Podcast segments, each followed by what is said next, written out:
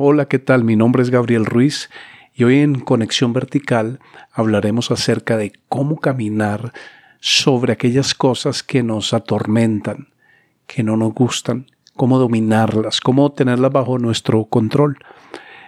Y vamos a estar en el libro de Marcos, en el capítulo 6. Inmediatamente después Jesús insistió en que sus discípulos regresaran a la barca y comenzaran a cruzar el lago hacia Bethsaida mientras él enviaba a la gente a su casa. Y es que tú puedes ser parte de una multitud o puedes ser parte de los discípulos. Y a Jesús le encanta ponernos desafíos frente a nosotros. Eh, por eso les dice a sus discípulos que crucen y que atraviesen el lago hacia Bethsaida mientras él enviaba a la gente a su casa. Y después de despedirse de la gente subió a las colinas para orar a solas siendo el Hijo de Dios, siendo Jesús, siendo Dios mismo, tenía necesidad de orar. ¿Cuánto más nosotros? Pasamos por alto el poder de la oración, el tiempo a solas con Dios, el tiempo para pedirle, para clamarle, para entregarle, para dejar que Él nos hable, dejar que Él ministre nuestro corazón, que Él sane nuestras heridas, que Él restaure nuestros pensamientos, que la nueva naturaleza que tenemos se fortalezca, crezca, avance es importante retomar el tiempo de oración. Jesús mientras está desafiando a sus discípulos para que crucen a otro lugar y definitivamente en este camino de fe nosotros tenemos que atravesar barreras, debemos cruzar, debemos crecer, debemos avanzar, pasar de un estado a otro estado. Muy tarde, esa misma noche, los discípulos estaban en la, en la barca, perdón, en medio del lago y Jesús estaba en tierra solo. Jesús vio que ellos se encontraban en serios problemas. Fíjense, dice la palabra de Dios que estaba avanzada la noche. Y es que la noche es más oscura cuando está más avanzada. Entre las 2 y 3 de la mañana es la parte más oscura de la noche. Y tal vez así estás en tu vida, en una parte oscura, en la parte más difícil, donde hay muchas cosas que no entiendes, o, tal vez no, pero de todas maneras es el momento y es la hora más cercana también al amanecer. Dos, tres de la mañana, estamos muy cercanos al amanecer, a encontrar respuestas, a entender qué es lo que Dios ha estado haciendo, o sencillamente a descansar de esa prueba tan fuerte por la que hemos venido pasando. Es el momento cuando va a salir el sol, y el sol es eh, sinónimo de claridad, de luz, de poder ver lo que ha estado pasando en tu vida y cómo capitalizarlo para, para crecer. La Biblia dice que la senda de los justos es como la luz de la aurora que va en aumento hasta que el día es perfecto. Y Jesús vio de lejos que estaban en serios problemas. Y tal vez tú estés en serios problemas hoy. Tal vez hay cosas difíciles frente a ti que no sabes cómo resolver, que no sabes cómo abordar. Pero recuerda que Jesús te está mirando. Él sencillamente está esperando que tú confíes en Él, que tú voltees tu mirada al cielo. Saben que a veces Dios permite las pruebas, las dificultades, solo para que lo miremos a Él, solo para que paremos, hagamos un alto y, y lo miremos a Él y dependamos de Él y le pidamos a Él, porque eso nos va a hacer más fuertes porque vamos a, ver las puertas de los cielos abiertas de una manera amplia, de una manera generosa. Por eso dice aquí que Jesús vio que ellos se encontraban en serios problemas, pues remaban con mucha fuerza y luchaban contra el viento y las olas. Y es que en ocasiones estamos así en la vida, estamos luchando contra el viento, contra las olas, con mucha fuerza. Pareciera que nada funciona, todo sale mal, que todo se nos puso en contra, que estamos experimentando grandes dificultades y no vemos el camino de salida. En una ocasión el pueblo de Israel se encontró así. Ellos salieron de Egipto, donde fueron esclavos por 400 años, y caminaron hacia el mar, y el ejército de Faraón se levantó contra ellos. Y ellos miraron que detrás estaban los enemigos, al lado derecho había montañas, al lado izquierdo montañas, enfrente estaba el Mar Rojo, estaban sin salida. Pero no olvidemos que Dios abrió con poder el Mar Rojo y pasaron en seco. Dios abrirá para ti puertas que tú ni conoces, que tú ni siquiera has pensado que se pueden abrir, porque es el Dios de Abraham, de Isaac, de Jacob, el, Dios de Moisés, el Dios que abrió el mar en dos, el Dios que resucitó a Lázaro. Puede estar contigo, solamente que tú le invites. Y estaban aquí entonces en su lucha. Jesús se acercó a ellos caminando sobre el agua. Fíjense ustedes, ¿cuál era la dificultad mayor que tenían ellos? El agua. Pero no era un poco de agua, era el agua del mar, que representa temor justamente ahogarnos en esas dificultades, a, no encontrar salida, a no haber quien nos salve.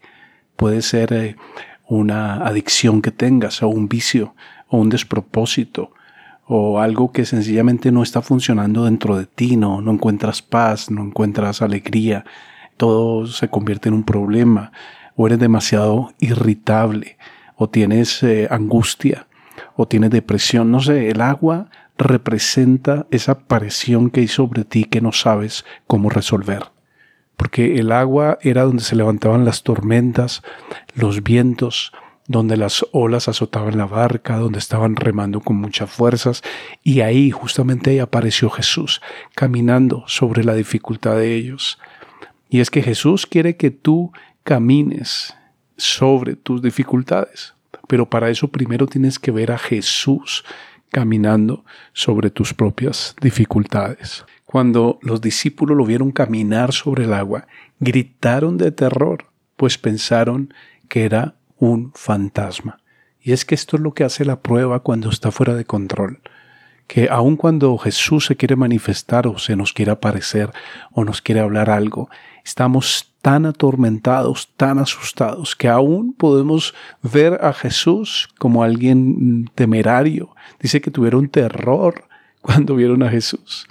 Era el único que les podía liberar de la tormenta y de las pruebas y quedaron aterrados de ver a Jesús caminando sobre las aguas.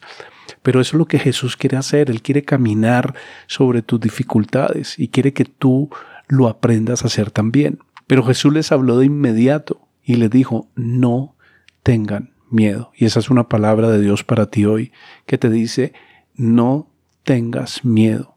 Luego les dice, tengan ánimo. Yo estoy aquí. Y Jesús es lo que te quiere decir hoy a tu corazón, a tu alma. Ten ánimo, no temas, Jesús está contigo. Y aunque no pareciera, aunque las olas se están levantando, aunque tu barca está siendo azotada por eh, olas gigantescas que tú no sabes ni cómo controlar. Y justo aquí quiero hacer un paréntesis y hablar del apóstol Pedro. Era una persona impulsiva, como somos a veces.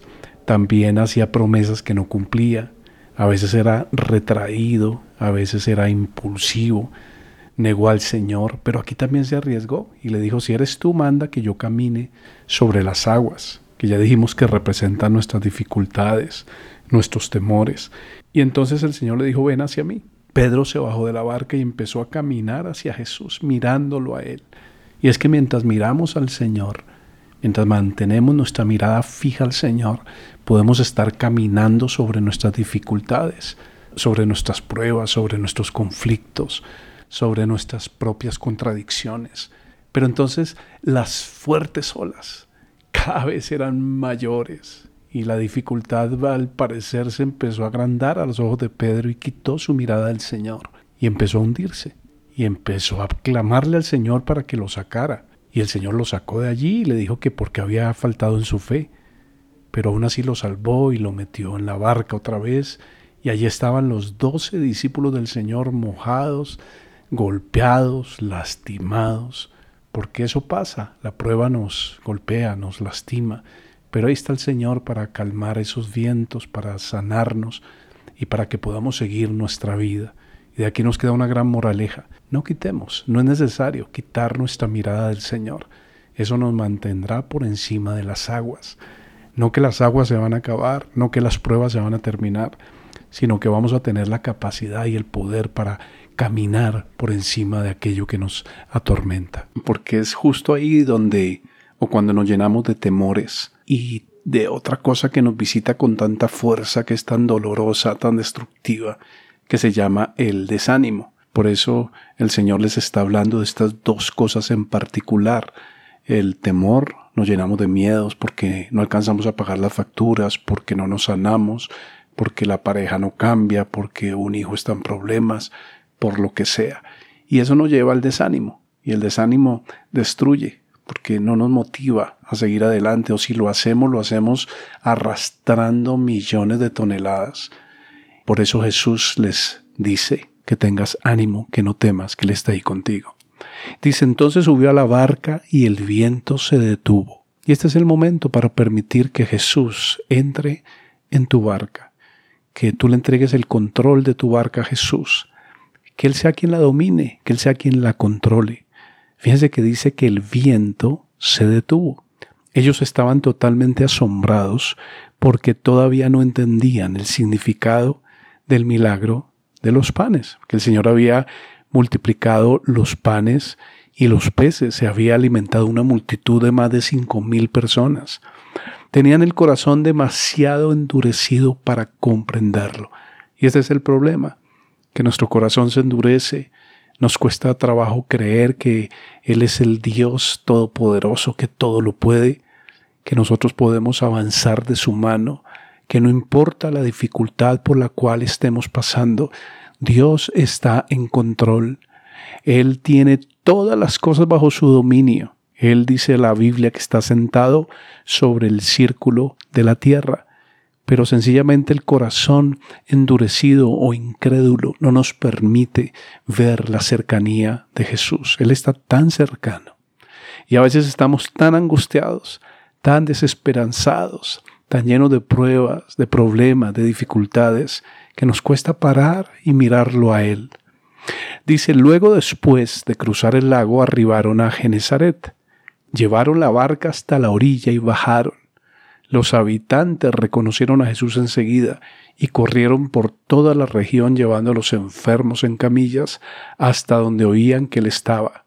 Por donde iba, fueran aldeas, ciudades o granjas, le llevaban enfermos a las plazas le suplicaban que permitiera a los enfermos tocar al menos el fleco de su túnica, y todos los que tocaban a Jesús eran sanados.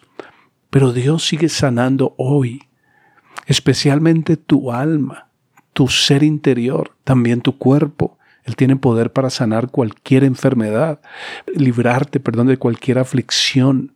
Él tiene el poder para tocar tu corazón y para restaurar tu vida y llevarte a un nuevo nivel. No importa la dificultad por la que estás pasando, solo agárrate de su mano. Dile, Señor, ven sobre mi barca, calma las olas, restaurame. Te lo pido, Señor, con todo mi corazón, mientras descanso en tu presencia. Este es el mensaje que les quiero dejar hoy con todo mi corazón. Les mando un fuerte abrazo y recuerden que tenemos la capacidad para caminar sobre aquellas cosas que nos atormentan y colocarlas bajo nuestro dominio. Es en el nombre de Jesús que te pedimos, Señor, para que tú obres en nuestro corazón y nos permitas vivir esta vida de libertad que tú prometes. Estamos en el mar, estamos llenos de vientos y tormentas y cosas fuertes que se levantan contra nuestras vidas, contra nuestro país. Y creemos que tú, solamente tú, puedes traer libertad y puedes traer paz a los corazones angustiados. Gracias te damos, Señor. Amén.